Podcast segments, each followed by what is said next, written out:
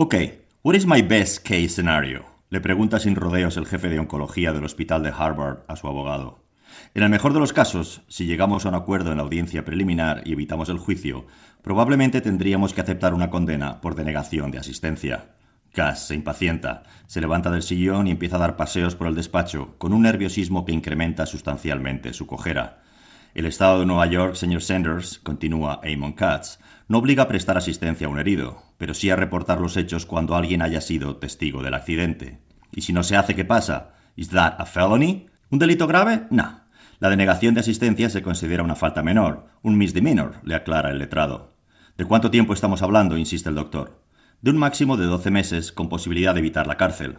La frente de Gas se relaja, frena en seco y se deja caer con un resoplido de alivio sobre el sillón que hay frente a la mesa del despacho.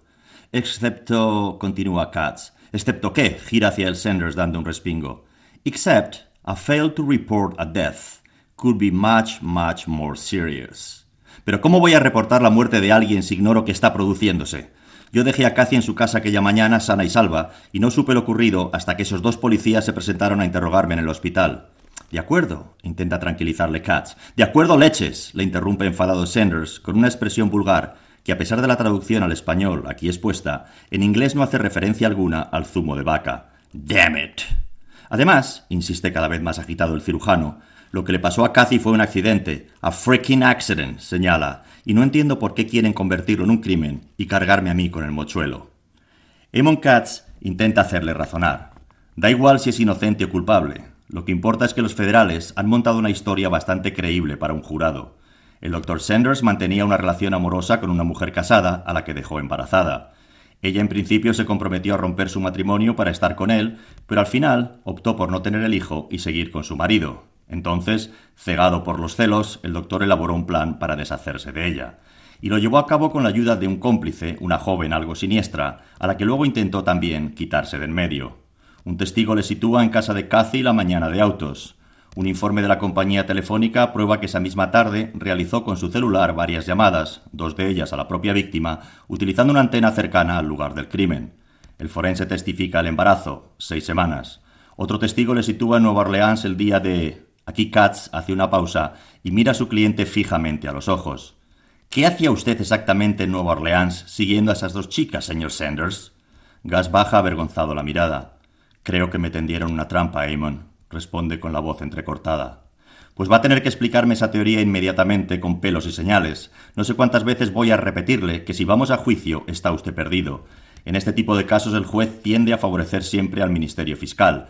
Nuestra única posibilidad es desmontar en los preliminary hearings, paso por paso, la teoría de la policía. Pero para conseguirlo necesito su ayuda, así que empiece a hablar. ¿Me está diciendo que en el mejor de los casos estaría dispuesto a pactar una condena por denegación de asistencia a unas sabiendas de que soy inocente? Le estoy diciendo que deberíamos de aceptar cualquier cosa con tal de no ir a un juicio en el que van a presentar las pruebas que le he mencionado.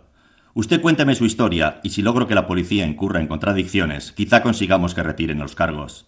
Eso es lo que debería ocurrir, afirma Gas, recobrando momentáneamente el ánimo. Eso podría ocurrir, a no ser que la acusación se guarde algunas en la manga que desconocemos. ¿Y qué prueba podrían tener contra mí? Es absurdo, protesta Gas. Para eso vamos a preliminar, señor Sanders, para averiguarlo. Es el único momento en el que los de la defensa podemos jugar con ventaja. ¿Cómo diantres lo has conseguido? pregunta Glover asombrado de la rapidez con que su compañero ha entrado en el móvil de Kingston. El agente Chuck Madera sonríe con picardía. Siguiendo los consejos de un pavo en Internet. Está chupado y a cámara lenta, para que Glover pueda comprobarlo, repite de nuevo los pasos. Subes con el dedo la pestaña como si quisieras activar la linterna. Aprietas en el icono del cronómetro, mantienes apretado el botón de encendido hasta que aparece la opción cancelar en pantalla. Haces doble clic como cuando quieres volver a la pantalla anterior, pero manteniendo pulsado el botón durante el segundo clic y con la otra mano aprietas cancelar. ¡Ya está! ¡Bingo! exclama entusiasmado Madera. Estamos dentro sin necesidad de utilizar la contraseña. ¡Bingo! replica sorprendido Glover, y ambos agentes se inclinan sobre el iPhone para volver a visionar, por quinta vez, el vídeo. Dos minutos treinta y ocho segundos en los que Cathy Danahue, herida de muerte, habla directamente a cámara. Todo son malas noticias, se queja Sanders desesperado. Todo no, le corrige el abogado. He conseguido que los preliminares sean el viernes por la tarde. ¿Y qué? se encoge de hombros el doctor. Pues que los viernes el juez tiene las tardes libres y querrá terminar pronto para jugar al golf. Las posibilidades de que lleguemos a un acuerdo son mucho más elevadas cuando el magistrado tiene prisa y la cabeza está ya en un campo de hierba.